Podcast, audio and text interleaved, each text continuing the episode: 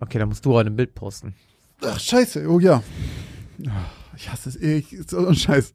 Mann, das ist so einfach. Das ist so schlimm. Ich weiß, du suchst, du suchst auch einfach immer so stumpf. Du hast letzt einfach wirklich Flea Market eingegeben und das erste Bild genommen. Ey, aber das ist halt, so. das ist halt, nachdem ich schon so viele andere Sachen und irgendwann gebe ich halt auf, Christoph. Irgendwann kann ich nicht mehr.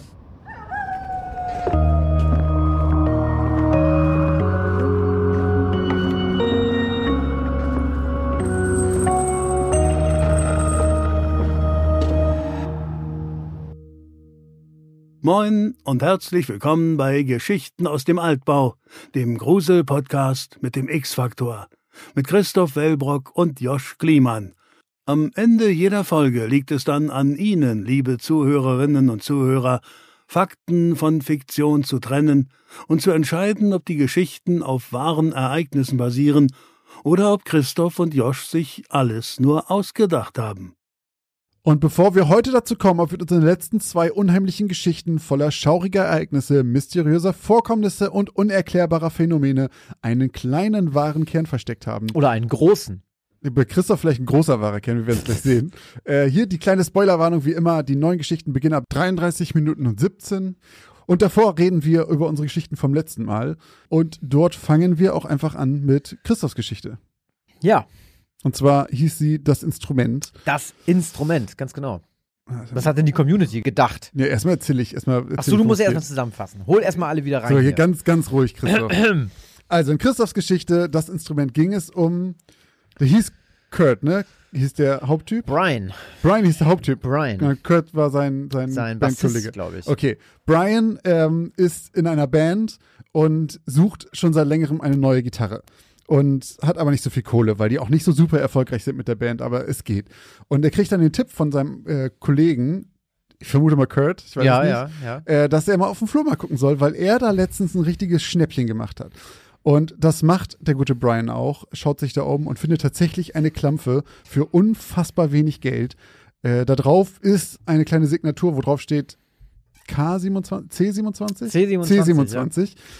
Aber die Gitarre ist einfach im Tip-Top-Zustand, irgendeine Stratocaster, glaube ich, wenn ich mich richtig Ja. erinnere. Ja. Und ähm, der möchte dafür nur 27 Dollar haben. Was einfach viel zu wenig dafür ist. Aber er denkt sich dabei nichts. Er wundert sich auch nicht darüber, dass der Verkäufer seinen Namen kennt. Kauft die Gitarre, fährt zur nächsten Probe und sofort sprudeln die Soli und die Ideen aus ihm raus. Und er ist plötzlich ein mega guter Musiker, performt ohne Ende in den Live-Shows und hat irgendwie über Nacht einfach irgendwie acht, neun Songs geschrieben. Aber zusammen mit den sprudelnden ähm, Musen, die ihn geküsst haben, kommt auch die Sucht zurück oder kommt auch die Sucht zu ihm, denn er fängt an, immer mehr Alkohol zu trinken und Drogen zu nehmen und wird auch immer unzuverlässiger in seinem Rockstar-Leben, was jetzt Mhm. damit beginnt. Und seine Bandkollegen äh, Kurt, Jimmy und Amy, hieß der eine Jimmy? Jim, Jim, Amy und Kurt. Amy und Kurt, genau. Ja. Das, äh, die äh, versuchen ihn dann auch noch irgendwie auf den, auf den guten Weg wieder zu führen und ihm zu sagen, hey, du ähm, reiß dich ein bisschen zusammen, wir wissen, das läuft alles richtig gut und sowas, aber wir machen uns ein bisschen Sorgen um dich. Er scheißt da aber drauf und kommt dann nicht zum letzten Konzert. Sind wir beim Konzert oder bei der Nee, die Probe? sitzen einmal im Proberaum. und sitzen im Proberaum und warten und warten und warten. Doch Brian kommt nicht vorbei. Und dann erfahren sie irgendwann über die Nachrichten, glaube ich sogar, Ja. dass er in seinem Pool ertrunken ist, in seiner Wohnung. Achso, und das war an seinem Geburtstag, glaube ich. Und dann fällt ihm noch auf, Moment mal, C27 steht ja auf der Gitarre. Wie Club 27. Ja, diese Geschichte, ähm, ich habe ja die Folge nochmal hören müssen beim Schneiden. Und ähm, Hören müssen. Du, du, du willst wohl sagen, du wolltest sie unbedingt nochmal hören. Ja, es hat ein bisschen wehgetan, sie nochmal zu hören, weil ich ja noch ganz groß nach der Geschichte in der Folge erzählt habe, so, hm, Club 27 kenne ich doch, wer ist da noch alles drin? Amy Winehouse, Jimi Hendrix und kam nicht auf die restlichen Namen und habe einfach, ich habe es nicht gerafft, ich habe das nicht zusammengetan irgendwie. Ich habe nicht auf die Namen geachtet in der Geschichte und beim Nochmalhören war es halt so krass offensichtlich. ich kam mir sehr dumm dabei vor. Ähm, das eine Easter Egg, was ich aber nicht erkannt habe, was aber bei, ähm, bei Instagram jemand gepostet hatte, war das in der Joplin Street.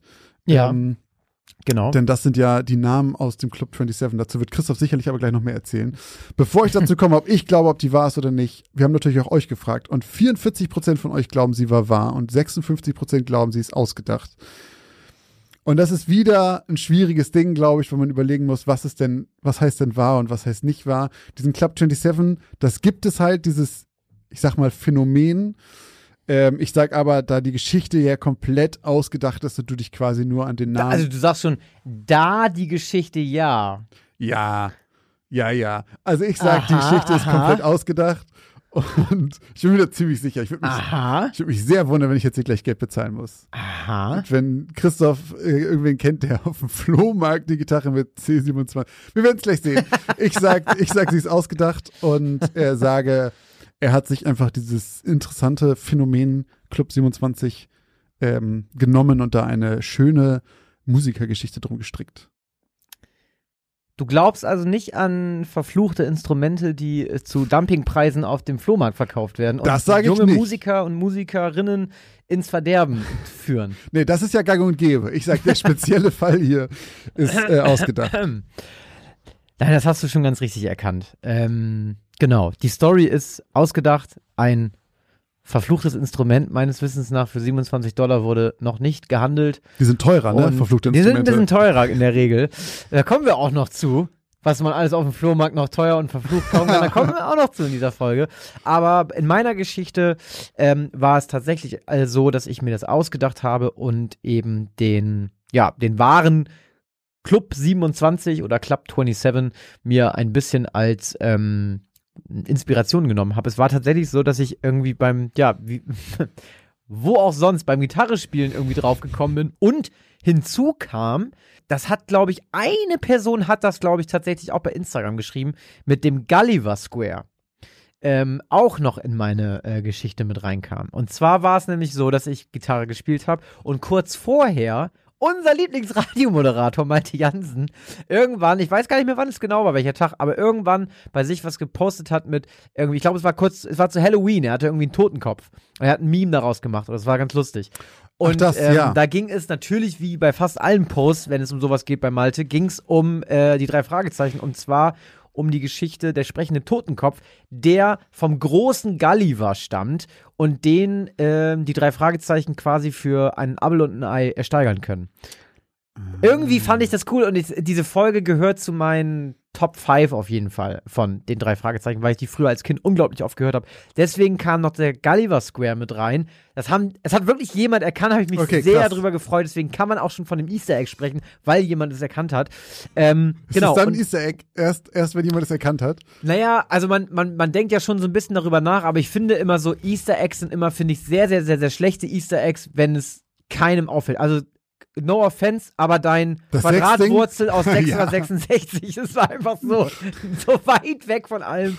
Ähm, aber da hat es mich gefreut. Das ist Schrödingers Easter Egg. Das ist so lange kein Easter Egg, bis jemand das Bis jemand erkennt. das erkennt. Ähm, genau. Und äh, für alle, die überhaupt nichts mit dem äh, Club 27 anfangen konnten, ähm, beim Club 27 geht es einfach um einen, ja, Club mit, mit unfreiwilligen Mitgliedern, die alle ähm, mit ihrem 27. Lebensjahr dort eingetreten sind. Und leider ist die Eintrittskarte dafür auch ähm, leider der eigene Tod. Und alle also es sind sehr, sehr viele mittlerweile, sage ich mal, die man zu diesem Club 27 zuordnen könnte. Aber zu den, sage ich mal, traurigen Gründungsmitgliedern gehören eigentlich nur sechs Leute. Und zwar sind das Brian Jones, Jimi Hendrix, Janis Joplin, Kurt Cobain, Jim Morrison und Amy Winehouse. Und alle diese äh, Charaktere, beziehungsweise alle Vornamen sind Teil meiner Geschichte. Wir haben einmal Amy, die Drummerin, dann haben wir Kurt, den Bassisten, Jim, den Sänger und äh, Brian, den Gitarristen, unsere Hauptperson. Jimi Hendrix kommt in Form seiner meistgespielten Stratocaster vor. Das, Das ist heißt, das ist Jim Morrison. Nee, Jimi Hendrix. Ja, aber in deiner Geschichte, das andere Jim ist der Jim genau, Morrison. das ist Jim Morrison. Und wer ist Brian? Brian nochmal? Jones ist Gründungsmitglied der Rolling Stones. Ja, okay, den, den habe ich nicht erkannt. Ich wette auch ganz viele, die Stones kennen, können erstmal nichts mit Brian Jones anfangen. Ist ja so früh gestorben. Ja, okay, aber es ist halt, er, äh, ja. du kannst ja eigentlich nur Mick Jagger und Keith Richards. Also ich Ja, weiß auch nicht, wie der Drummer heißt. So. Ähm, genau, Jimi Hendrix kommt eben noch einmal drin vor, indem halt Amy zu ihm sagt, du spielst zwar wie Jimi Hendrix, bist Mhm, aber auch stimmt. mindestens genauso voll wie er in letzter Zeit. Und Jimi Hendrix hat immer eigentlich hauptsächlich auf einer Stratocaster. Aber krass, ich, ich, war mir, ich hätte jetzt bei Jimi Hendrix auf jeden Fall gesagt, dass der älter war. Ich weiß nicht warum, aber irgendwie dachte ich, der ist älter Ja. gewesen. Ja, mir geht's generell aber so, dass ich alle möglichen Menschen, die berühmt sind und die viel Geld verdienen, Man denkt immer, drei- also auch bei Fußballern, wenn Ja. du irgendwie so einen Namen hörst wie Draxler, so, dann denkst du, alles klar, Draxler ist 37 und verdient unfassbar viel Kohle, Draxler ist aber 17 und Der äh, ist jetzt 17. nein, der ist jetzt, der, nein, der ist jetzt immer, wahrscheinlich ist er jetzt 27 Okay, oder ich so, wollte gerade sagen, ist ja schon Nein, nein, nein, aber die sind in der Regel immer unglaublich Ja, jung und stimmt. man ist selber immer so, selbst mit, selbst mit 36 sitzt ich wahrscheinlich noch vom Fußball gucken und sagst so, ah, Meier, Meier kommt wieder. Meier, Meier ist genauso alt wie ich. Nee, Meier ist 20 Jahre jünger als du. Aber das habe ich auch bei so, keine Ahnung, sowas wie, wie jemand wie Billie Eilish oder sowas. Ich weiß, dass die jung ist und ich weiß, okay, du, du hörst dann immer schon, okay, ganz junge, junger Artist und sowas. Und dann ist die aber, dann denke ich trotzdem, ja, okay, wie alt wird die sein? 24 oder sowas. Ja. So schon sehr jung. Aber dann ist die halt Äh, einfach irgendwie 16, 17, wenn die ja. berühmt wird. Aber geht dir das auch andersrum so, dass wenn du zum Beispiel einen Zeitungsartikel liest oder, äh, oder so und da steht dann irgendwie, keine Ahnung, äh, Einbrecher überfällt oder so, irgendwie Raubüberfall in Tankstelle, Täter, in, in, Klammern 31, auf der Flucht. Und du denkst, also keine Ahnung, warum die jetzt auch anderen, aber du denkst dir so, 31, hm, ganz schön alter Mann.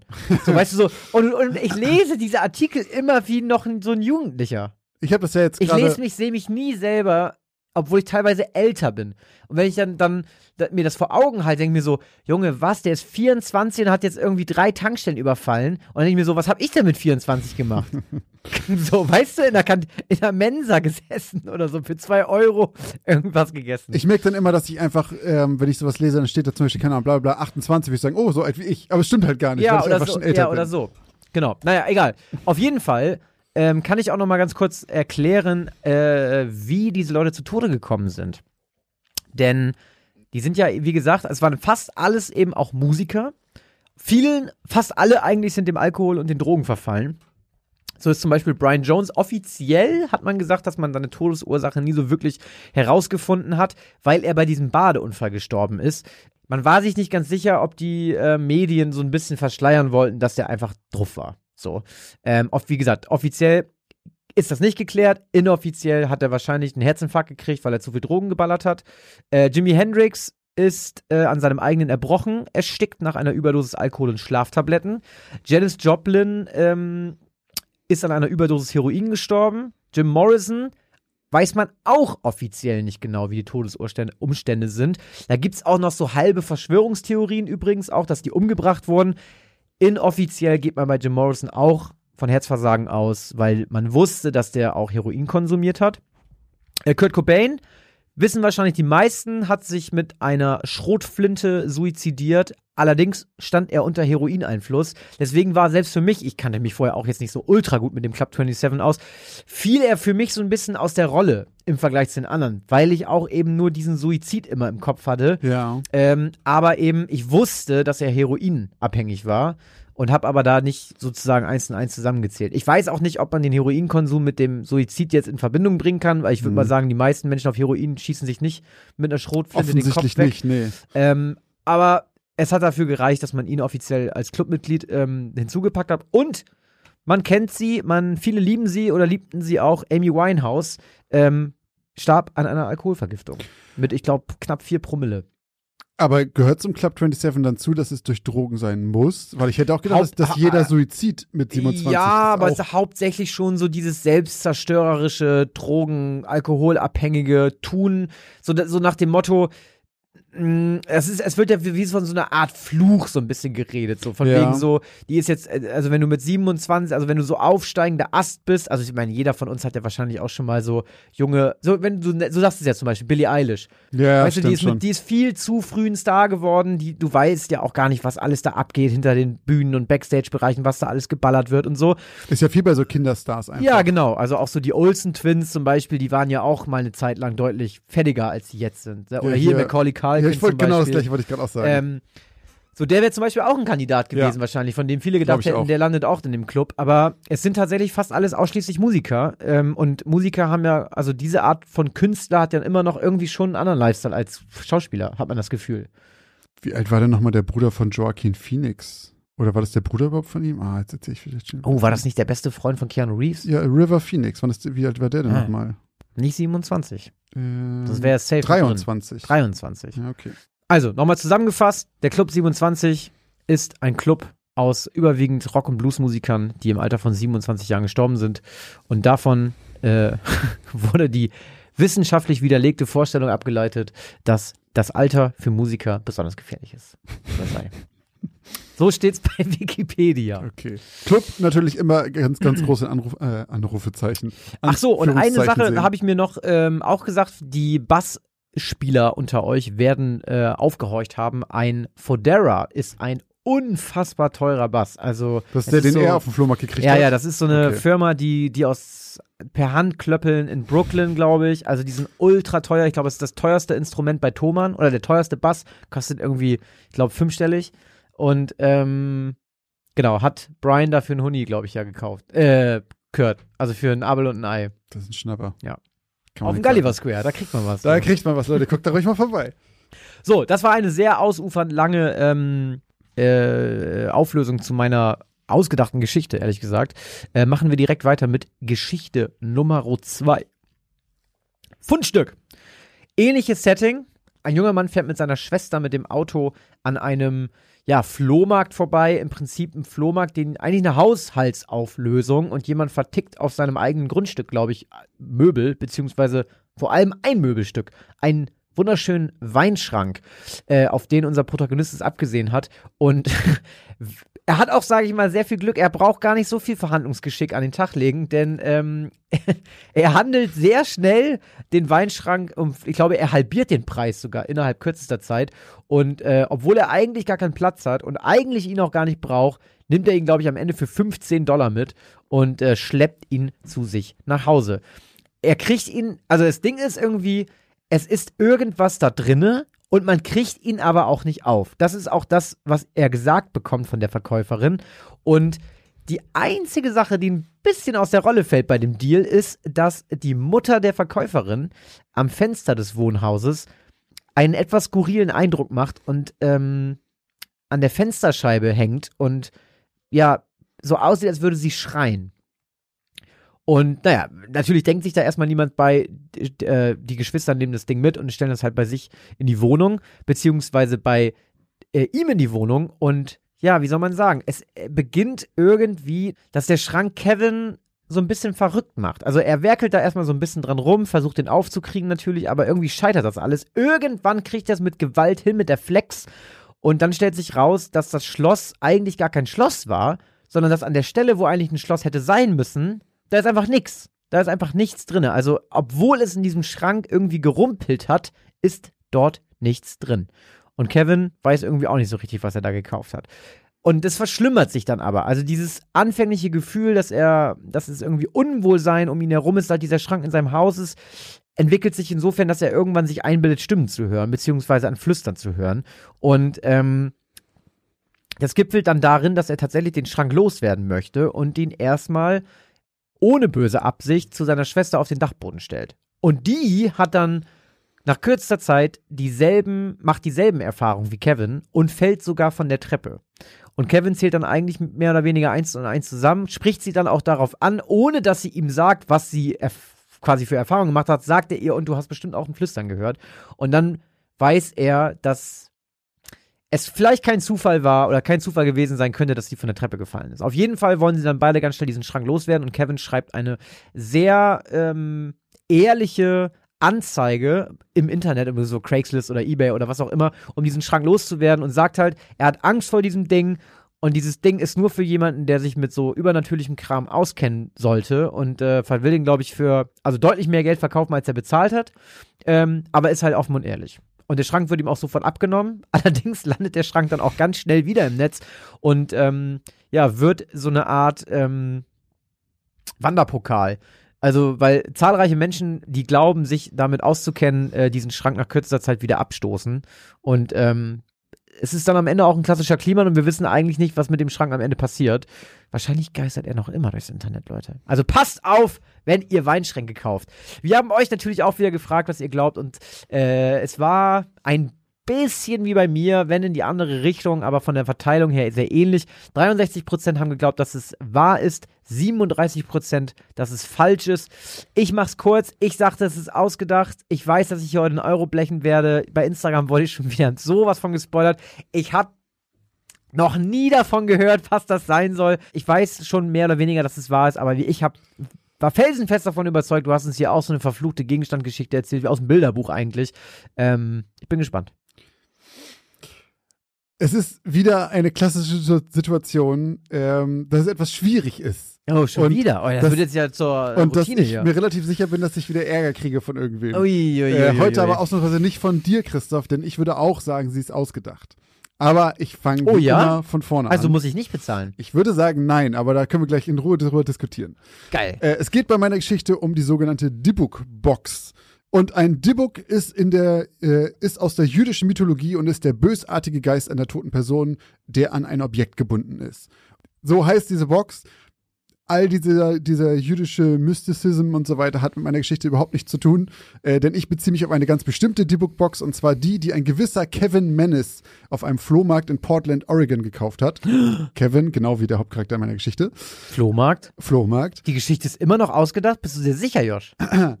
Er hat diese, diesen, diese Box gekauft, dieses Weinkabinett, und sich daraufhin die gesamte Geschichte um diese Dibbuk-Box ausgedacht. Ach, krass. Er hat sich die Objekte überlegt, die er da reinlegt und so weiter, hat sich die gesamte Hintergrundgeschichte, quasi das, was ich erzählt habe, als Hintergrundgeschichte ausgedacht und es dann auf Ebay gestellt. Mit dieser Hintergrundgeschichte. Komplett fiktiv. Es gibt Sprachaufnahmen von ihm, wo er sagt, ey, das ist alles von mir ein Hoax und Er ausgedacht. hat so einen Placebo-Geisteffekt damit. Alter Schwede. Ähm, die Inhalte in der, in der Box sind genau die gleiche wie bei mir in meiner Geschichte. Äh, die Schriftzeichen auf diesem Stein da drin, das, was ich beschrieben habe, ist einfach nur hebräisch für Shalom.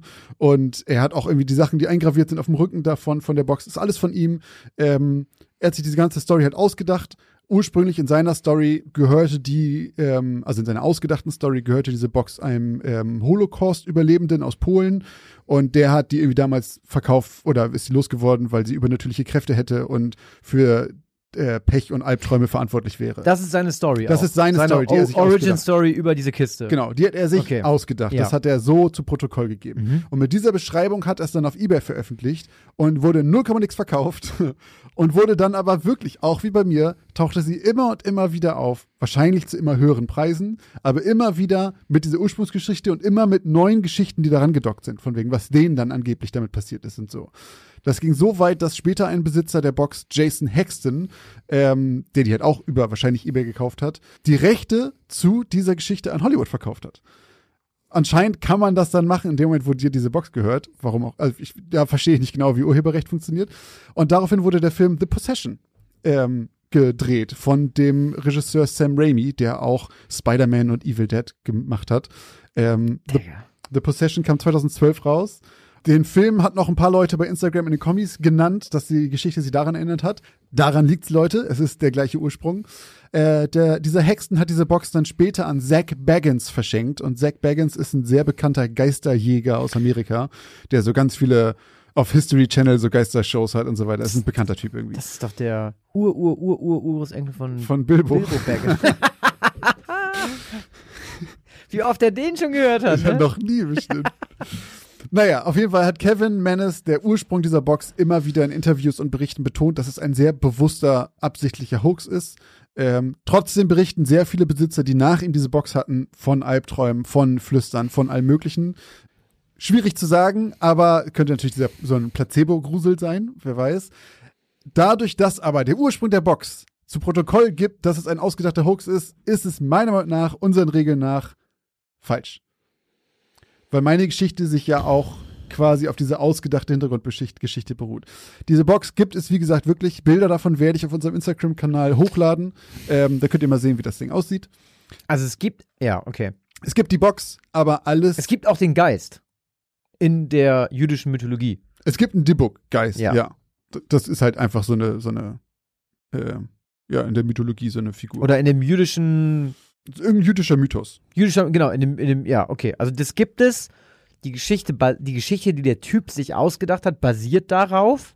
Naja, er hat sich einfach, ja, ja. So mehr oder weniger. Der Mhm. hat sich diesen Debug halt genommen und gesagt, ich mache jetzt daraus mal eine Geistergeschichte Eine Box, und nimm ja. mir mal noch einen Holocaust. Nee, Überlebenden nicht. Doch, war ein Überlebender. Doch, Überlebender. Mhm. Ähm, okay, also du, äh, also eigentlich ist die Geschichte ja, die du erzählst, so passiert. Nee.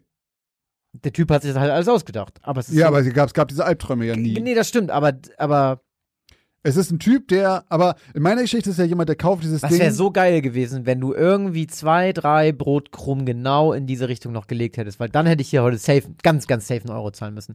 Wenn Dass du das sich das genau so erzählt hättest, nur nicht so, nur ein bisschen durch die Blume, du meinst, dass er sich das ausdenkt? das wäre geil. ja. Dann hätte ich, dann hätte ich richtig einzahlen müssen, weil dann wäre es wirklich passiert. Wirklich, wirklich passiert. Ja, passiert genau, dann wäre es wirklich passiert. Aber So. ich wollte halt eben dieses Gruselige darum schreiben, von wegen Genau. irgendwas stimmt mit dem Ding nicht. Und angeblich stimmt ja mit dem Ding alles, wenn er sich das ausgedacht Ja. hat. Das meine ich. Aber damit. das ist ja auch mega interessant. Also weißt du, ob das auch sein, sein Initialziel war, zu sagen, mal gucken, mal gucken, wie die Leute reagieren, wenn ich denen quasi erzähle, da ist ein Geist in dem Ding? Hab, weiß ich nicht. Ich glaube nicht, dass er so weit gedacht hat, von wegen, so mal gucken, ob die Leute das mir abkaufen, sondern mehr so von wegen, einfach so eine, ich glaube, es war einfach nur so Spaß. So mal gucken, ich, ich mach einfach was Gruseliges, stell's mal hoch, vielleicht findet irgendwer das ja cool. So. Und nicht, dass irgendwer sagt, oh, mal gucken, ob die so Das mache ich jetzt ja haben. überall. Alle meine eBay-Kleinanzeigen-Sachen. Ich habe hier noch eine Capture gehabt von Elgato, da ist ein Poltergeist reingeflogen. Die springt immer aus dem, deswegen ging dann OBS auch ganz lange nicht. Haben wir Richtig. alles auf, haben wir alles auf Band, können wir Kon- alles beweisen. nichts machen. Der hat schon wieder hier die Soundkarte Da steht ganz klein Shalom auf meiner Capture Card. Da habe ich wohl einen Dibbock in meinem Tower-PC. Okay, witzig. also ja, ich, ähm, ich lasse da gerne mit mir diskutieren, Leute. Schreibt gerne in die Kommentare unter den neuen Post von der Folge, ähm, ob ihr das äh, frech findet und ob ihr meint, ey, ja, aber das ist doch passiert. Ich würde halt sagen, weil ich denke immer, was passiert, wenn ich das jetzt mache? Was passiert, wenn ich jetzt mir halt, wenn du deine Elgato-Karte nimmst und da drauf schreibst, irgendwie Gruselgeist drin, verkaufst die bei Ebay und sagst, keine Ahnung, äh, schreibst in der Ebay-Geschichte, Ah, schreibst in der Ebay-Geschichte, deine Katze ist ins Ich Feuer weiß nicht, gesprungen. ich weiß nicht. Es ist so ein bisschen so. Und dann erzählt jemand die Geschichte und dann wäre die ja nicht wahr. Nein, also ich weiß, ich, ich sehe deinen Punkt. Aber, auch wenn das eigentlich ja für mich spricht ne, Ja. und ich keinen Euro bezahlen muss, allerdings, ich meine, die Story ist ja so. Der Typ hat sich das genau so ausgedacht. Du hast es einfach nochmal wiederholt. Du hast es im Prinzip genauso wiedergegeben, wie es passiert ist. Hast uns einfach nur nicht erzählt, dass, das, dass er sich das ausgedacht hat. Das heißt, du lässt uns ja genau wie er in den Glauben, dass da ein Dibbock drin ist in dem Ding. Oder irgendein Geist oder was auch immer. Das heißt, das, was du erzählt hast, ist genauso passiert. Nur, dass es nur in dem Kopf von dem Typen stattgefunden hat. So, und dazu kommt auch noch, dass es ja auch noch auf einer wahren Legende basiert. Also natürlich ist es was anderes, wenn es nur auf der Vegan, äh, auf der Vegan, auf der realen Legende basieren würde und der Typ sich das wirklich legit eingebildet hätte. Ne? Ja. So, dann wäre es so gewesen, dass wir gesagt hätten, okay, ganz klarer Fall, ist eine wahre Geschichte, basiert auf der Legende oder des Mythos des Dibbooks. Wir wissen nicht, ob da einer drin war oder nicht. Der Typ hat aber nicht gelogen. So, der glaubt wirklich, dass er das da drin hat und hat es bei eBay reingestellt.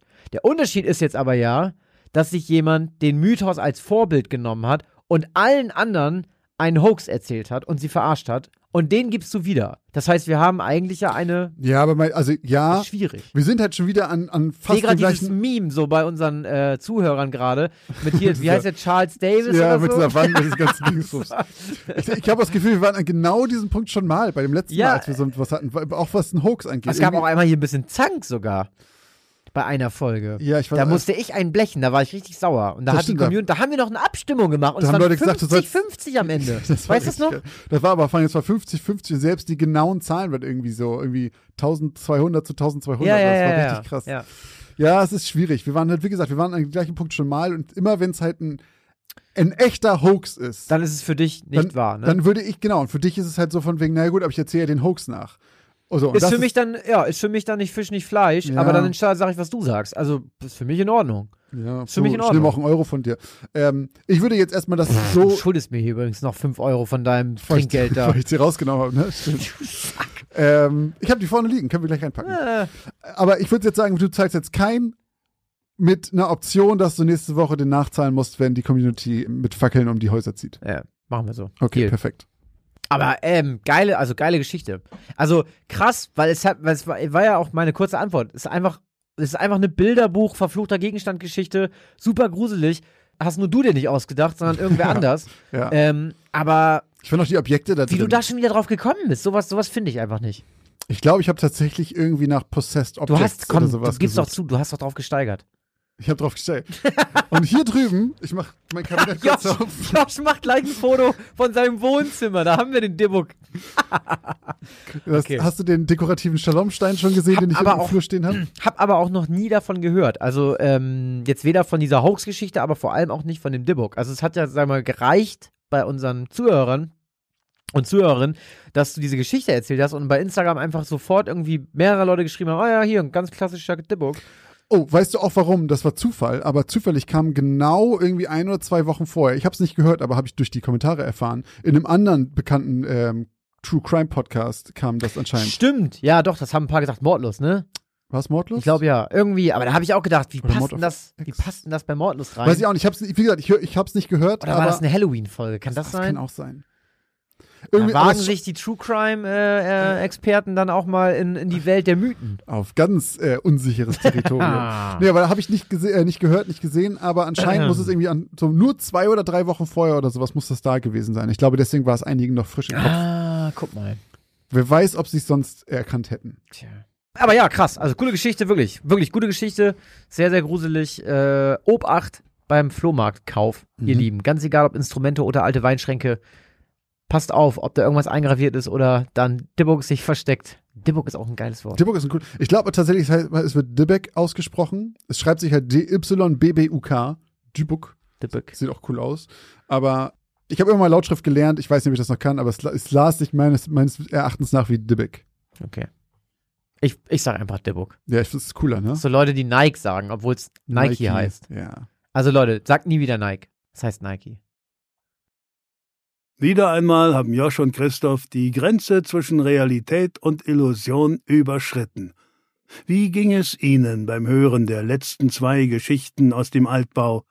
Konnten Sie Wahrheit von Fiktion unterscheiden? Jetzt machen wir eine kurze Werbeunterbrechung.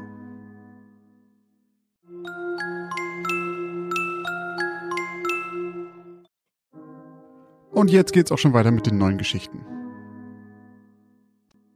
So, So, dann ich, machen ne? wir heute mit dir die Tür auf. ich wusste überhaupt nicht, weil ich schon so weit war mit, dann machen wir heute. Konnte ich nicht mehr zu Aufschließen Die zurückkehren. Aufschließung hättest du noch sagen können. Haha, ich bin gespannt. Meine Geschichte heute heißt Im Stich gelassen. Aufstehen, Schlafmütze. Gleißendes Licht schoss durch die noch geschlossenen Lider von Nathalies Augen, die sie instinktiv versuchte, noch weiter zuzukneifen, während sie sich im Bett vom Fenster wegdrehte. Dabei schoss ein Schmerz durch ihren Kopf. Sie hätte sich die letzten zwei Drinks gestern vielleicht wirklich sparen sollen, dann wäre der Kater vielleicht auch ausgeblieben. Ihre Augen waren gerade dabei, sich mit der neuen Lichtstärke zurechtzufinden, und sie war kurz davor, wieder einzunicken, als sie plötzlich mit einem Ruck die Decke weggezogen wurde. Ich hab gesagt, aufstehen, Schlafmütze! Natalie gab ein genervtes Stöhnen von sich. Jeden verdammten Morgen das gleiche. Langsam öffnete sie die Augen und schaute in das fröhliche Grinsen von Lisa, ihrer Mitbewohnerin, mit der sie sich das Zimmer teilte. Das ist die Rache dafür, dass du gestern schon wieder das Licht angemacht hast, als du so spät nach Hause gekommen bist. Spät, erwiderte Natalie. Es war elf Uhr und jetzt gib mir meine Decke wieder, verdammt. Ich will schlafen. Nach zehn Uhr ist nach zehn Uhr. Du weißt ganz genau, wann ich schlafen gehe. Und nein, du kriegst die Decke nicht wieder. Wir haben gleich Englisch und Miss Riley hat gesagt, es wird heute nochmal um die Midterms gehen. Also raus aus den Federn. Vollkommen entnervt stand Natalie auf und latschte durch das hell erleuchtete Zimmer. Es war schon fast wie ein Ritual zwischen den beiden.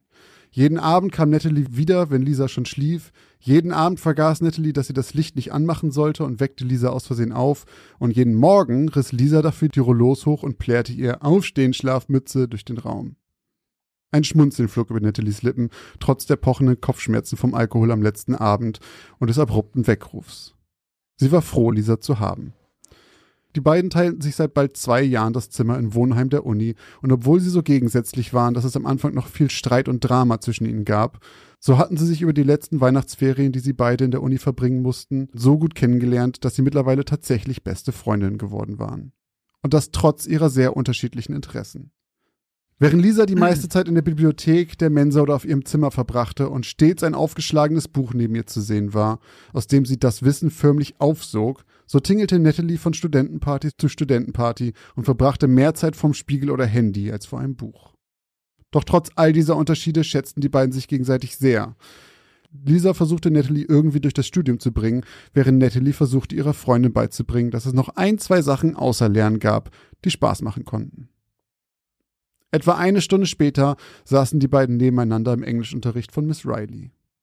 Während Lisas Füller ruhelos über das Papier auf ihrem Tisch flog und weiße Seiten nach und nach mit tintenblau gefärbtem Wissen füllte, spiegelten sich in Natalies Augen die digitalen Buchstaben ihres Handy-Displays.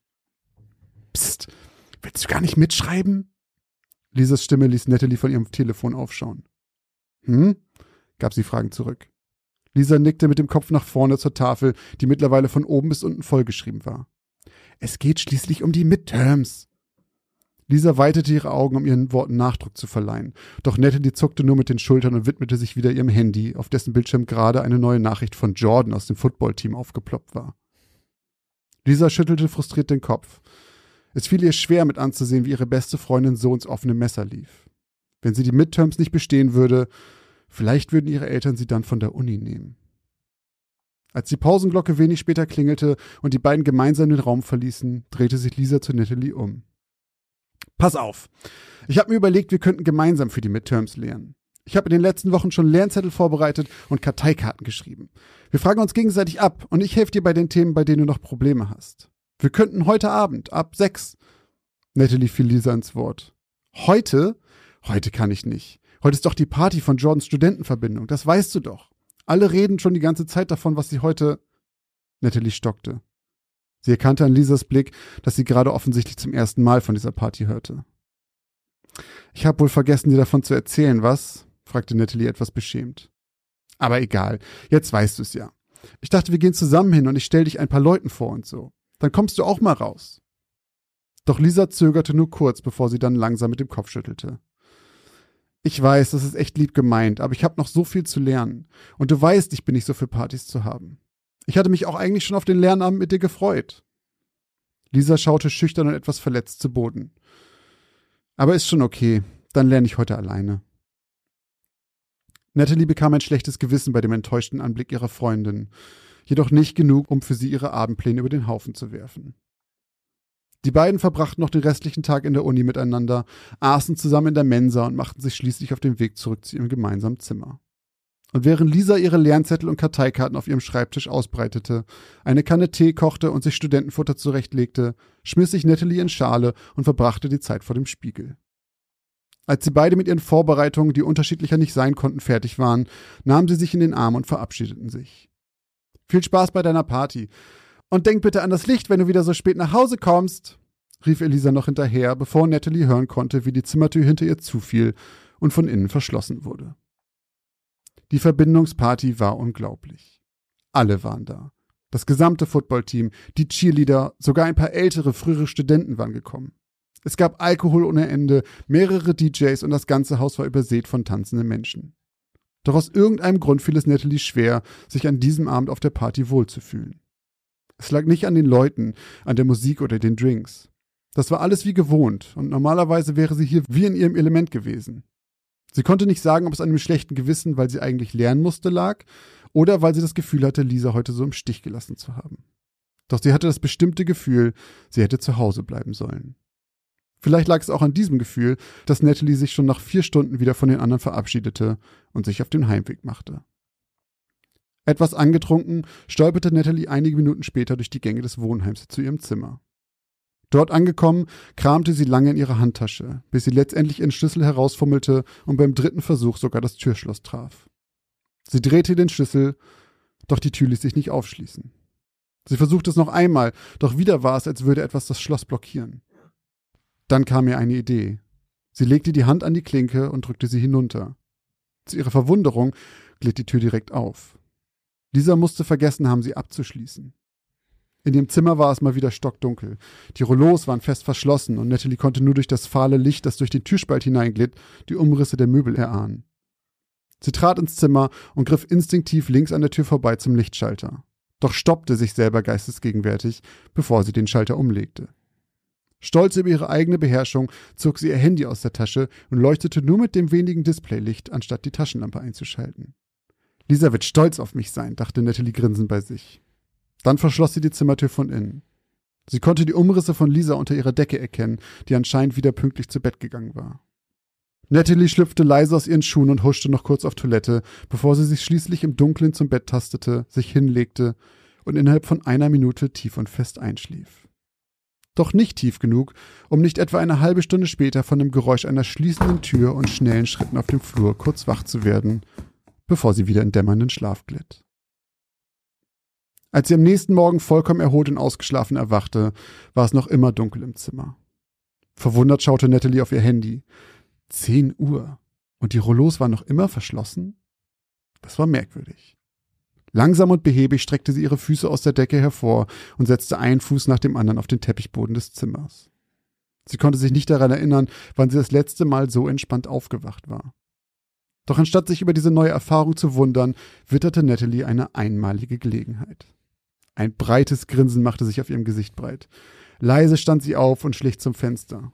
Dort griff sie nach der Kordel und mit einem Ruck zog sie die Rollos hoch. Aufstehen, Schlafmütze, rief sie laut mit einem suffisanten Unterton, den Lisa hoffentlich nicht überhörte, während das Licht sie selber blendete und sie kaum noch etwas vom Raum erkennen konnte durch die schmalen Schlitze, zu denen ihre Augen sich verwandelt hatten. Doch Lisa überhörte anscheinend mehr als nur den Unterton. Noch immer lag sie jetzt im hell erleuchteten Zimmer unter ihrer großen Decke vergraben und schien von dem Licht und dem Weckruf vollkommen unbeeindruckt. Während Natalie sich fragte, ob es wohl so etwas wie ein Lernkoma von zu viel Büffeln gab, entschied sie sich noch eine Stufe weiterzugehen. Sie ging um das schlafende Bündel herum, um Lisa die Decke wegzuziehen, wie sie es ihr schon hunderte Male angetan hatte. Ich hab gesagt, aufstehen, Schlafmütze, rief sie lachend, griff nach der dunklen Decke und zog daran. Wobei sie sich noch in der gleichen Sekunde wunderte, warum die Decke so schwer war und sich irgendwie feucht anfühlte. Doch die Antwort auf diese Fragen lag direkt vor ihr. Selbst durch ihre zusammengekniffenen Augen, die sich noch immer an das Licht gewöhnen mussten, konnte sie Lisas leblosen Körper erkennen, der blutüberströmt vor ihr lag. Die Decke war getränkt in braunrotem Blut. Daunen lagen überall um sie herum, die aus den Einstichstellen der Kissen und der Decke quollen. Schreiend und kreischend wandte sie sich von dem Anblick ab, obwohl sich das Bild schon längst für immer in ihrem Kopf verankert hatte. Während es an der Tür begann zu klopfen und zu rütteln und ihre Zimmernachbarn riefen, ob sie Hilfe brauchte und fragten, was passiert sei, fiel Natalies hysterischer Blick auf rote Streifen an der Innenseite ihrer Tür. Erst auf den zweiten Blick erkannte sie, dass es Buchstaben waren, die offenbar mit Blut an die Tür geschrieben wurden. Dort stand im geronnenen Blut ihrer besten Freundin Sei froh, dass du das Licht ausgelassen hast.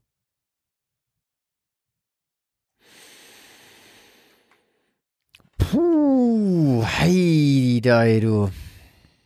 Also, ich sag's dir ganz ehrlich, ich wusste das schon, als die Tür nicht verschlossen war, wusste ich schon, was da blüht. Ach so, als sie wiederkam, meinst du? Ja, ja, ja, Mhm. da wusste ich schon genau, das ist, also, du hast ja nicht ohne Grund gesagt, Natalie hörte noch, wie die Tür verschlossen wurde hinter ihr und dann Sehr ist sie gut. komischerweise nicht zu. Sehr gut. Leute, wenn ihr da nicht aufgepasst habt, Christoph ist hier, der ist ein, ist ein Veteran, was das angeht. eieiei, ja, das sind die kleinen Sachen, ne? Die Nebensätze. Die es müsst sind, ihr, es sind die, ihr Nebensätze. hören. Oha, oha. Ich hatte so ein bisschen gute Nachtkuss-Vibes. Auch Mörder können lecken. Oh ja, So? stimmt, stimmt. Ich habe mich ganz kurz gefragt, was Gute Nachtkuss nochmal war. Ja. Ähm, puh. Also stell dir mal vor, du bist so ein Mörder und hast dann auch noch die Hutzpe, da abends noch an die Tür zu schreiben, sei froh, dass du das Licht nicht angemacht hast. Alter Schwede, ey. Ich find's geil, wenn Sätze anfangen mit, sei, stell dir vor, du wärst so ein Mörder. Einfach, Also. Aber stell dir mal vor, Nee, du wachst weißt- auf, stell mal vor, du wachst auf und merkst, du hast die ganze Nacht neben einer Leiche geschlafen. ja, ist auch bitter. Ja. Aber stell dir mal vor, du hast noch eine halbe Stunde neben dem Mörder geschlafen. ja, stimmt. Und warum chillt der Typ da noch? Also, hat er das gewollt? Also, weil es, zumindest kam es jetzt nicht so in der Geschichte so rüber, als hätte sie ihn irgendwo bei gestört. Mhm. So, ne? Kann natürlich sein, dass er dann noch irgendwas mit der Leiche angestellt hat, so, und dann kam sie halt und dann hat er da pünktlich aufgehört. Aber, Also sie kam ja auch deutlich früher von der Party wieder als erwartet, selbst von ihr selber. hm, warum hat der Typ die Tür nicht wieder abgeschlossen? Und vor allem, dann hat die ihn ja reingelassen. Also, wenn eine Tür, wenn du eine Tür abschließt Mhm. und die Tür ist anschließend, also sagen wir mal, du Ach, dann hat die, dann hat Lisa ihn so, reingelassen. Lisa hat ihn ich reingelassen. dachte gerade, du meinst, dass Natalie ihn nee, nee, reingelassen nee, hat. Lisa hat okay. ihn reingelassen. Ja. Und warum hat er die Tür nicht wieder verschlossen? das? Äh, Das ist ja zum Fragen. Beispiel auch der erste, sag mal so, entweder ist er sehr nachlässig gewesen, Mhm. das würde bedeuten, er ist kein Profi und Natalie hätte ihn jederzeit dabei stören können, oder er weiß genau, was er tut und er schließt die Tür gar nicht ab. Weil er Und er sagt, wollte, dass sie komm, reinkommt. komm noch rein, komm noch rein. Also, weil normalerweise würdest du ja sagen, du schließt die Tür ab und sobald da jemand am Schloss rumnestet, weißt du, okay, jetzt schnell hier Decke drüber Ja. und ab und das, Das Bett. ist eigentlich diese, die eine Sekunde, die du noch hast, so quasi. Genau, weil wenn du es ja. nicht machst, wirst du da in Flagranti erwischt. Ja. Es sei denn, es ist dir scheißegal, du wirst, dass du in Flagranti erwischt wirst. Oder äh, Ich find's geil, wie auf Christoph hier direkt danach immer der Profiler wird und er hier schon bin direkt gespannt. Nee, ich bin gespannt auf die den, Auflösung. den Killer analysiert. also ich habe schon, eine, ich hab schon eine Vermutung, äh, welche Richtung das gehen könnte. Geil, fand ich gut. Vor, ich fand es auch vor allem so gut, weil äh, das, find, das mochte ich, weil ich schon genau wusste, wo, wo die Reise hingeht. Also in dem Moment, wo der Nebensatz reingekickt hat und du wusstest, warte mal, die Tür war verschlossen, da wartest du noch darauf, dass es jetzt endlich irgendwie, also du, du willst nur noch wissen, wie schlimm ist es. ja. Und, und was mittlerweile auch so ein Indikator ist, dass das, bei, dass das jetzt zum Beispiel eine wahre Geschichte ist, ist, dass man davon ausgeht, dass du bei dir wärst klassischer Klima gewesen, weißt du? Bei, pass auf, ich sag, was du jetzt sagen willst. ja, okay. ich sag, klassisch Klima wäre gewesen, so, die Tür ist, die ist aber offen, das ist aber merkwürdig. Sie geht rein und das war's. Irgendwie so. Also es wäre noch ein bisschen so, weitergegangen. und dann, aber ich und glaube, legt sich ins Bett und denkt noch ein letztes Mal, hm, was war das für ein aber Geräusch? ich glaube, du hättest vielleicht nicht, du hättest vielleicht hättest sie nicht so blutig, weiß ich nicht, ja, vielleicht auch schon. Ich bin gespannt, ich bin gespannt. es wird nicht nur Killer hier geprofiled von Christoph, sondern vor allem auch ich. Das ist das Hauptziel Ah, immer. Ich bin gespannt, doch wirklich. Fand, fand ich gut. Sehr schön, das freut mich. Worauf ich sehr gespannt bin heute, ist, was Christoph uns äh, geköchelt hat in seinem kleinen Hexenkessel zu Hause. Denn jetzt darf ich, genau wie ihr, einmal lauschen und versuche mal besser zuzuhören als letztes Mal. denn Ich achte jetzt auf jeden verfickten Namen in dieser Geschichte. Oh, ja, da habe ich wieder ein kleines. Na, ja, lass Ich, ich bin gespannt. Ich Lass bin dich gespannt. überraschen. Meine Geschichte heute heißt Fehldiagnose. Wie ein zweiter Wecker jaulte das Pfeifen der Teekanne am Dienstagmorgen um 6.45 Uhr durch die Küche der 30-jährigen Sozialpädagogin Frieda und ließ ihr die noch etwas müden Augenlider hochschlagen. Hastig erhob sie sich von ihrem Küchenstuhl und schaltete die Herdplatte aus, sodass das penetrante Pfeifgeräusch unmittelbar verstummte. Schwarzer Tee funktionierte morgens irgendwie besser bei Frieda als Kaffee. Nachdem sie eine Tasse geleert hatte und das Koffein und die Wärme des Tees Einzug in ihren Körper gefunden hatten, goss sie die restliche Flüssigkeit in ihren Thermobecher und machte sich auf den Weg zur Arbeit. Mit den Öffentlichen brauchte Frieda in der Regel immer etwas länger als mit dem Fahrrad, doch da es heute wie aus Eimern schüttete und sich eine schwarze Wolkendecke über der Stadt ausgebreitet hatte, entschied sie sich dafür, die extra Minuten in Kauf zu nehmen. An der Station Frielinger Weide stieg Frieda aus dem Bus und hastete die etwa 100 Meter zum Eingang ihres Arbeitsplatzes, um nicht klitschnass zu werden. Seit zweieinhalb Jahren arbeitete Frieda jetzt schon als Sozialpädagogin in der städtischen Psychiatrie und betreute Menschen mit psychischen Erkrankungen. Ihre Ausbildung hatte die 30-Jährige ziemlich stringent durchgezogen. Zwar hatte sie dafür auf ein paar Partys in verrauchten Clubs mit viel zu betrunkenen Studenten verzichten müssen, doch schon früh finanziell unabhängig und auf eigenen Beinen zu stehen und das Gelernte schnell in der Praxis anzuwenden, war ihr wichtiger gewesen. Hallo Beate, grüßte Frieda die hochgewachsene Dame an der Anmeldung, die mit rötlich geschminkten Wangen und Beehive-Frisur hinter der panzerglasgeschützten Anmeldung hockte und wie jeden Morgen Kreuzworträtsel löste. Guten Morgen, Frieda, grüßte sie höflich zurück und schielte dabei mit den Augen über die dicken Gläser ihrer Nickelbrille hinweg, die schräg auf ihrer Nasenspitze hingen. Von der Anmeldung im Erdgeschoss ging es für Frieda jeden Morgen mit der Treppe zwei Stockwerke nach oben. Ihr Büro lag auf der Westseite des Gebäudekomplexes und so konnte Frieda von ihrem Schreibtisch die großflächige Grünanlage der Einrichtung überblicken, die zu Therapiezwecken genutzt wurde. Als Frieda sich an ihren Schreibtisch gesetzt und einen großen Schluck Tee aus ihrem Thermobecher genommen hatte, begutachtete sie die ausgebleichte braune Aktenmappe, die vor ihr auf dem Schreibtisch lag. Ein neuer Patient. Aufgeregt stellte sie ihren Tee beiseite und schlug die Mappe auf. Rasputin Wickelknilch las sie. 29 Jahre alt, Diagnose drogeninduzierte paranoide Schizophrenie, streng religiöser Hintergrund. Streng religiöser Hintergrund, wiederholte sie stumm und kratzte sich dabei an der Schläfe. Sie las die Akte bis zum Ende und war überrascht, dass Rasputin bei allem, was sie zumindest jetzt über ihn gelesen hatte, ambulant und nicht stationär betreut werden würde. Doch sie wollte nicht allzu voreingenommen an ihren neuen Fall herangehen. Es würde schon einen Grund haben, dass nach der Erstdiagnose entschieden wurde, dass es nicht nötig war, den jungen Mann in der Psychiatrie unterzubringen. Das erste Treffen war auf 13 Uhr terminiert. Rasputin Wickelknilch wohnte nur etwa 25 Minuten mit dem Bus entfernt. Also konnte Frieda sich vorher noch ausgiebig um ihre in der Einrichtung untergebrachten Patienten kümmern und anschließend in der Kantine Mittagessen. Um 12.25 Uhr stellte die junge Sozialpädagogin ihren leer gefutterten Teller auf einem Plastiktablett in den Geschirrwagen und verließ anschließend die Kantine im Erdgeschoss durch den Hinterausgang. An der Station Nürenmeierkamp stieg sie in die Linie 5, mit der sie anschließend drei Stationen fuhr. An der Keunicke-Brücke angekommen, schaffte sie es noch gerade so in die Linie 3, mit der sie die restlichen zwei Stationen fuhr und schon kurze Zeit später, pünktlich um 12.58 Uhr an einem großen Klotz aus rotem Backstein, die Klingel mit der Aufschrift Wickelknilch läutete. Als das laute Brummen des Sommers ertönte, stemmte Frieda sich mit beiden Händen gegen die schwere Tür und fuhr anschließend mit dem Fahrstuhl in den achten Stock. Eine gute Stunde später fiel die schwere Eingangstür des Wohnblocks hinter Frieda ins Schloss und sie schnappte nach frischer Luft. Die Wohnung von Rasputin, in der er mit seiner Mutter wohnte, glich einem Zoo und es roch dort in fast jedem Raum wie in einem metaphorischen Pumakäfig.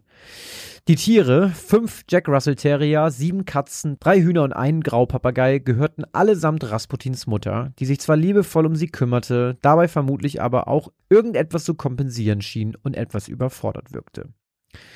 Rasputin schien eine enge Bindung zu den Tieren aufgebaut zu haben. Während des Gesprächs mit Frieda nahm er mehrere der Vier- und Zweibeiner immer wieder auf seinen Arm und streichelte sie lethargisch. Davon abgesehen lief das Gespräch ansonsten leider ziemlich typisch für einen derart diagnostizierten Menschen wie Rasputin. Der 29-Jährige war seiner Auffassung nach natürlich kerngesund und felsenfest überzeugt, dass alle, die das Gegenteil behaupten würden, sich gegen ihn verschworen hatten. Die Stimmen, die er höre, würden sich schon mit der Zeit verziehen und es sei ja alles halb so schlimm. Starker Realitätsverlust durch Langzeitkonsum von Halluzinogenen. Typisches Symptom bei akuten Psychotikern, notierte Frieda in ihrem Notizbuch, als sie auf dem Rückweg zur Klinik im Bus saß. Noch bevor sie gegangen war, hatte sie mit Rasputin vereinbart, dass sie ihn zweimal die Woche besuchen würde, um mit ihm zu sprechen. Sie wollte sich selbst ein Bild von seinem Zustand machen, damit sie für ihn beurteilen könne, ob er im Recht war und sich alle um ihn herum irrten. Es so zu formulieren, dass er im Recht sei, war natürlich nur ein Trick, der dazu führen sollte, dass Rasputin Frieda schneller vertraute. Doch in den nächsten Wochen konnte Frieda Rasputins Vermutung wie erwartet leider nicht bestätigen. Sein Krankheitsbild wurde nur viel ernster, da sich in den Wochen immer deutlicher herauskristallisierte, was in der Akte mit streng religiösem Hintergrund gemeint war. Der 29-jährige strenggläubige Christ war durch seinen weiteranhaltenden Drogenkonsum in eine religiöse Psychose abgedriftet, die ihn glauben ließ, er sei der gefallene Engel Luzifer. Er erklärte Frieda, dass er sich davor fürchtete, dass seine Mitmenschen ihn als diesen erkennen könnten und ihn deshalb umbringen wollen würden. Aus Angst isolierte er sich mit Ausnahme von seiner Mutter und Frieda von allen anderen Menschen und verließ nicht mehr seine Wohnung. Für die Sozialpädagogin war das leider jedoch nichts Ungewöhnliches. Sie dokumentierte alles haargenau in ihrem Notizbuch und äußerte bei ihrer Vorgesetzten, dass sie eine stationäre Behandlung des Patienten bevorzuge, wenn sich das Verhalten verschlimmern sollte. Doch die Änderung von Rasputins Verhalten waren den Verantwortlichen der Klinik, in der Frieda arbeitete, nicht drastisch genug. Auch nicht, als Rasputin nach etwa sechs Monaten der Therapie damit begann, sich im Internet Weihwasser zu bestellen, um Luzifer von innen auszutreiben. Derweil hatte der 29-Jährige nahezu jeden Zentimeter seiner Zimmerwände mit Gesichtern von Engeln und Erzengeln tapeziert, die er im Internet gefunden und anschließend ausgedruckt hatte. Sie würden zu ihm sprechen, schilderte er Frieda aufbrausend, als sie ihn nach seiner neuen Dekoration befragt hatte. Nach weiteren sechs Monaten, in denen Rasputins Verhalten sich nicht zum Guten hin änderte und Frieda ihn nicht überzeugen konnte, dass er sich das alles nur einbildete, änderte die Sozialpädagogin ihre Strategie. Sie bestätigte Rasputins Fantasien indirekt und versuchte auf ihn einzugehen. Wie wäre es, wenn wir gemeinsam in den Kapuzinerdom fahren und mit einem Geistlichen reden? Vielleicht kann er dir helfen, Rasputin. Willst du mich umbringen, Frieda? In dem Moment, in dem auch nur mein kleiner Zeh die Schwelle zum Gotteshaus übertritt, gehe ich in Flammen auf. Du musst mich segnen, Frieda, erwiderte Rasputin. Du kannst es tun. Ich weiß, wie es geht. Ich habe mir eine Anleitung ausgedruckt. Man muss gar kein Priester sein. Jeder, der sich Gottes Beistand herbeisehnt, kann jemanden segnen.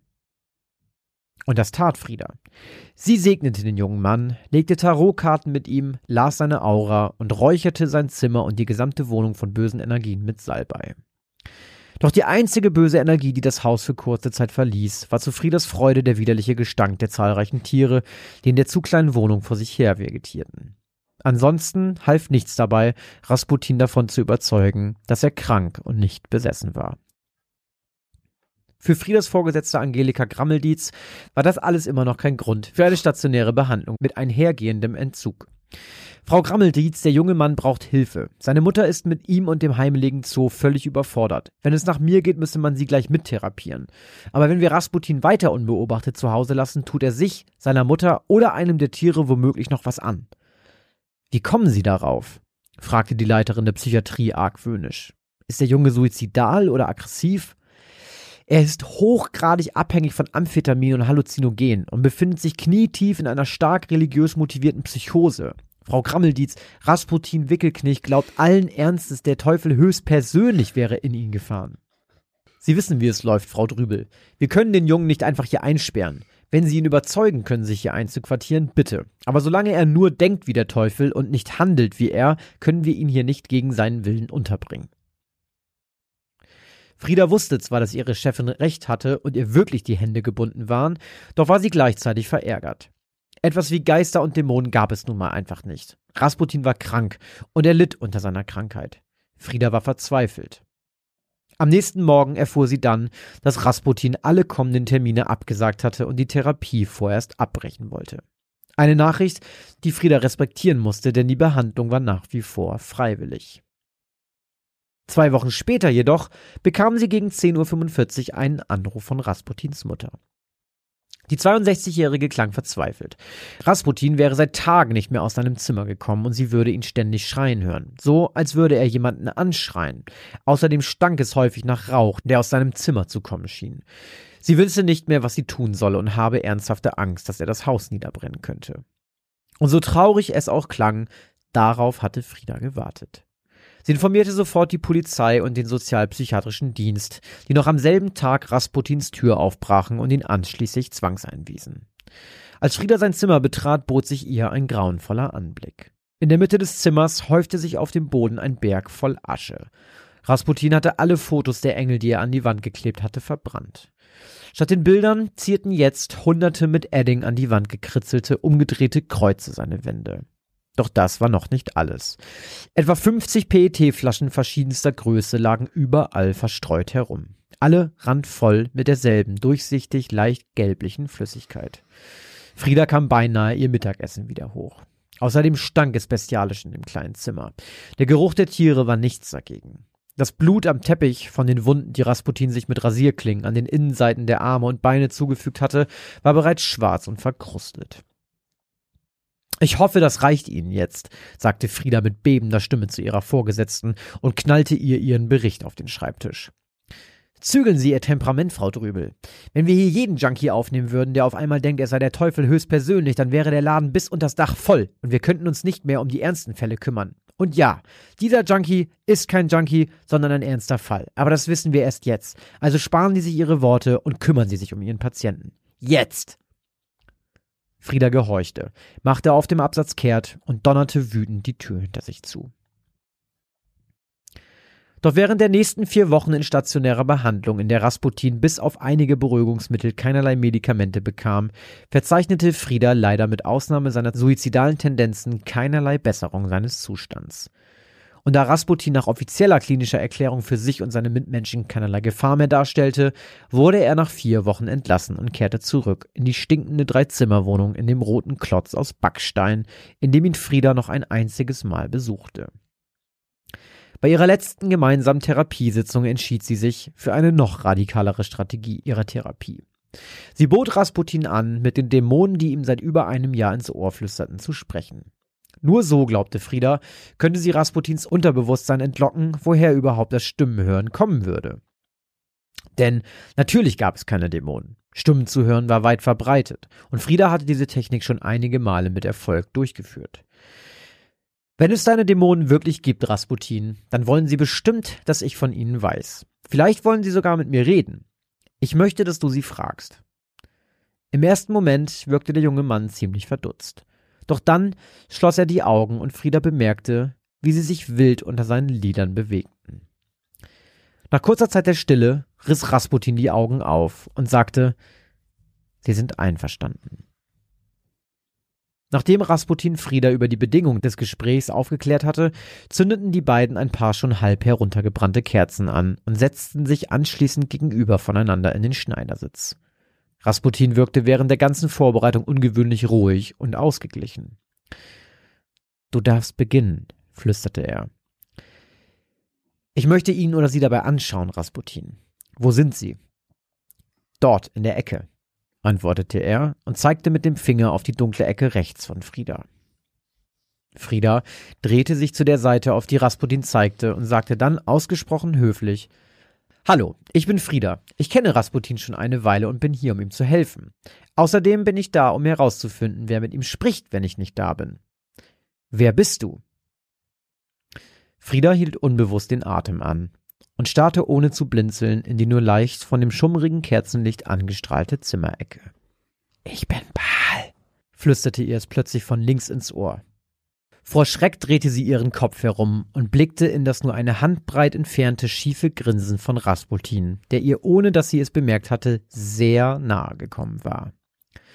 Obwohl sie alles andere als entspannt war und ihr ein Mordsschreck durch die Knochen gefahren war, blieb Frieda nach außen hin cool und machte einfach weiter. Was willst du von Rasputin? fragte sie und blickte dabei direkt in seine Augen. Er ist nicht mehr hier, sagte dieser kleinlaut. Er ist draußen vor der Tür. Soll ich ihn reinlassen? Ja, antwortete Frieda. Öffne ihm. Rasputin stand auf und öffnete seine Zimmertür. Sofort glitt eine der Katzen durch den schmalen Spalt und sprang ohne zu zögern auf Friedas Schoß. Er sitzt auf deinem Schoß, hauchte Rasputin zu Frieda herüber und setzte sich wieder. Verwirrt senkte die Sozialpädagogin ihren Kopf, und als sich ihr Blick mit der schwarzen Katze kreuzte, war sie sich für eine Sekunde sicher, ein grünes Funkeln im Inneren der Pupillen erkannt zu haben. Sie wollte gerade ihre Frage wiederholen, als das Tier plötzlich seine Krallen ausfuhr und Frieda mit der Tatze gegen die Wand schlug. Vor Schmerz schrie sie auf, und die Katze sprang von ihrem Schoß und verschwand in der Dunkelheit des Zimmers. Sie wollen alle mit dir reden, sagte Rasputin jetzt monoton und zeigte auf die Zimmertür hinter Frieda. Diese drehte sich um und sah, dass sich hinter ihr sämtliche Haustiere versammelt hatten.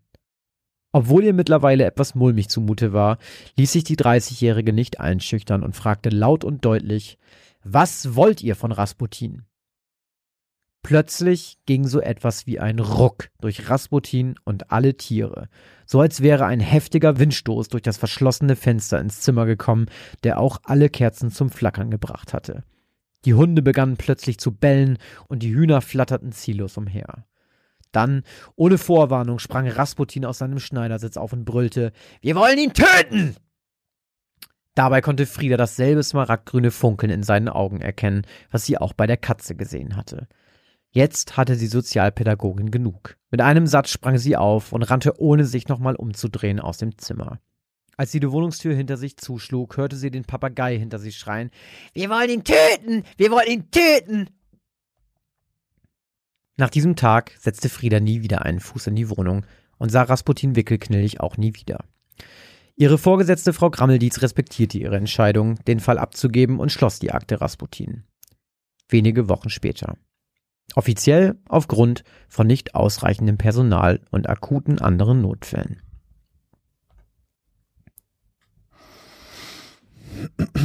Frau Grammeldietz, Rasputin Wickelknilch und Frieda Drübel. also, dass kein waschechter Wellbrock ist, dann weiß ich auch nicht, du. Meine Güte. Also ich musste, ich glaube auch wegen des Namens Rasputin ganz viel an diesen, ich weiß nichts über den, ich weiß aber, dass es halt Rasputin gab. Das war so ein komischer geistiger Führer in Russland irgendwie mal der irgendwie auch ganz wild irgendwie war. Der war irgendwie, ich weiß wirklich nichts, ich alles, nur was ich drüber gehört habe, ist, dass es irgendwie sehr, sehr mystisch gewesen sein soll und sowas und so ein bisschen kultig und sowas. Das geht um den, ne? Ja. Ähm, genau, da musste ich halt dran denken, aber halt wegen des Namens und nicht wegen der Besessenheit. Das hat mich so ein bisschen an äh, so Sachen wie Identität erinnert, weil da sitzt der auch. Achso, ist vielleicht ein Spoiler für den Film, aber er ist schon super alt, komm, scheiß drauf. Ähm, da geht es ja auch um so multiple Persönlichkeiten. Daran musste ich denken und ein bisschen an ähm, Split, beziehungsweise den Nachfolger davon, ähm, Glas hieß der, glaube ich. Weil es auch um multiple Persönlichkeiten geht und sowas. Das ist bei ihm ja gar nicht. Bei ihm ist ja mehr eine Besessenheit tatsächlich, ne? Mhm. Ähm, und dann die ganzen Dämonen, die anscheinend in die ganzen Haustiere gefahren sind.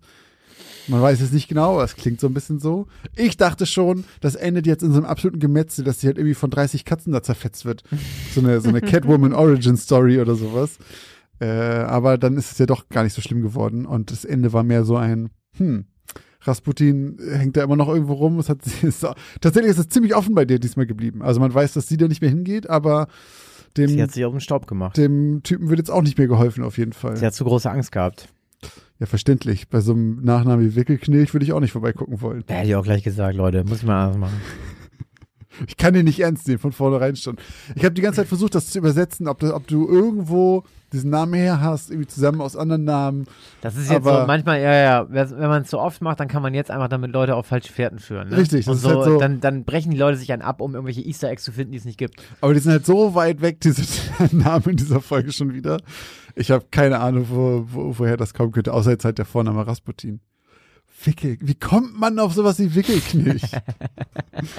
ja, äh, ich habe keine Ahnung. Für mich ist es so eine, ich, ich dachte irgendwie, das wird eine klassischere Besessenen. Ich dachte, es kommt jetzt wieder Exorzismus oder sowas, aber da Mhm. sind wir ja weg von geblieben. Es war tatsächlich eher ein. Das war eigentlich mal genau das Gegenteil. genau. Eigentlich haben die Leute die ganze Zeit gedacht, der ist krank. Und Ja. dann stellt sich am Ende heraus, der, nee, nee, ist er nicht. der ist nicht krank. das, das Also er ist schon krank, das aber. eine Mal, dass mein Exorzismus gut gewesen wäre. Ja. Und dann machen sie ja. keinen. Und dann kommt eine Sozialpädagogin. Richtig. Oh, Mann. nochmal, Wenn man die Kirche mal braucht, ey. Sonst wäre es immer andersrum gewesen. Wäre Rasputin noch mal mit der Frieda zum äh, Kapuzinerdom gefahren? ja, Da hätte der Fahrer gleich gesagt, Oh, da- rein mit dir in den, äh, in den Brunnen hier mit Weihwasser, du holen wir nächste Woche wieder Ach raus. stimmt, das wollte er nicht, weil er dann in Flammen aufgeht, meinte er, Wenn ne? er die Kirche betritt, ja. Das wäre auch ein krasses Ende für die Geschichte gewesen, wenn sie ihn dazu über, überredet und sagt, komm, wir gehen da jetzt hin, reiß dich mal zusammen. rein da, Mensch. Und plötzlich spontane Selbstentzündung und er fängt einfach an zu brennen. Was gibt's ja, ne? Ja, ist auch ein Phänomen. Ja, also, stimmt, war noch gar nicht Teil. Nee. Das gibt's nicht, Leute. Hi, wir haben es nicht mal erwähnt. gucken, ob irgendwann mal sowas kommt.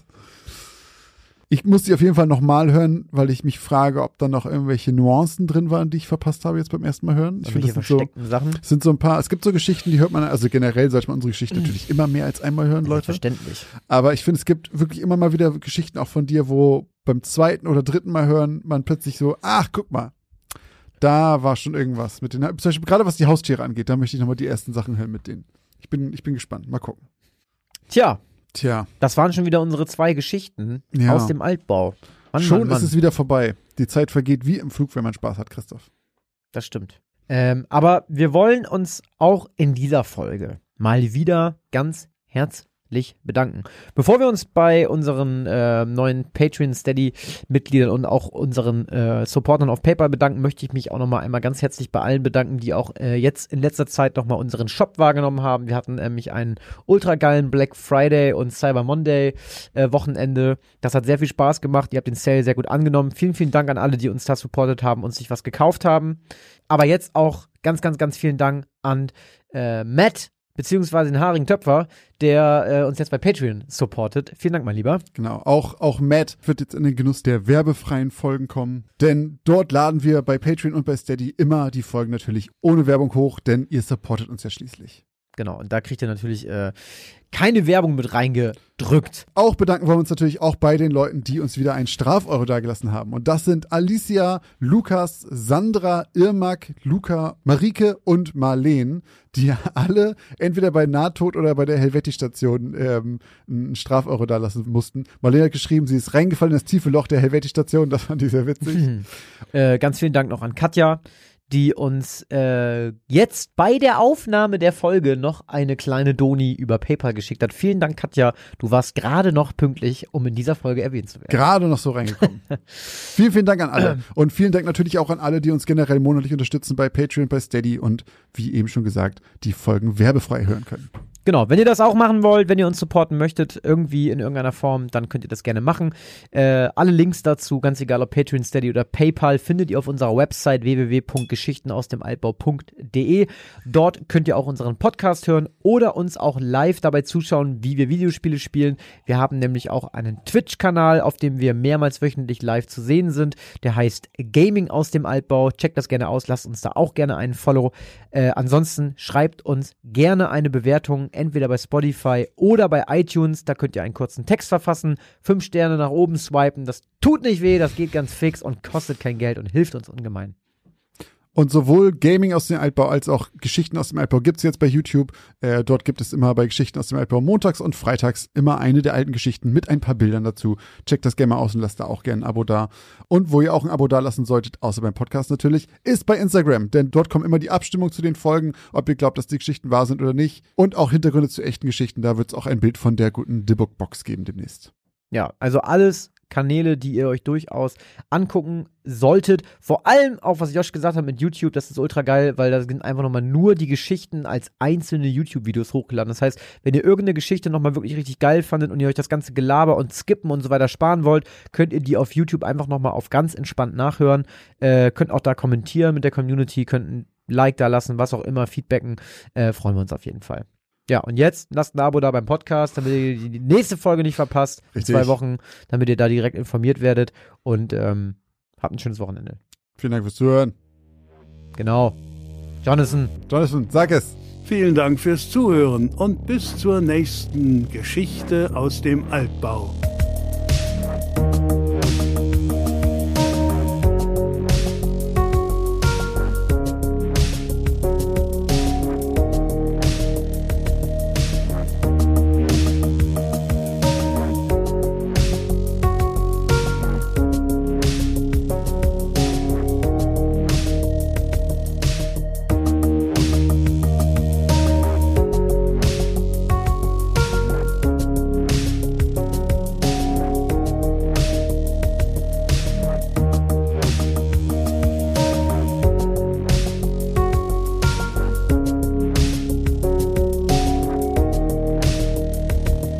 Konnte Frieda von ihrem Schreibtisch aus auf die großflächige Grünanlage. Ach Mann, nicht auf die, verdammt nochmal. Konnte Frieda von ihrem Schreibtisch die großflächige Grünanlage der Einrichtung überblicken, die ebenfalls zu Therapiezwecken genutzt, die ebenfalls zu, zu Therapiezwecken genutzt wurde. Und so konnte Frieda von ihrem Schreibtisch die großflächige Grünanlage der Einrichtung überblicken, die ebenfalls zu Thera die zu Tepa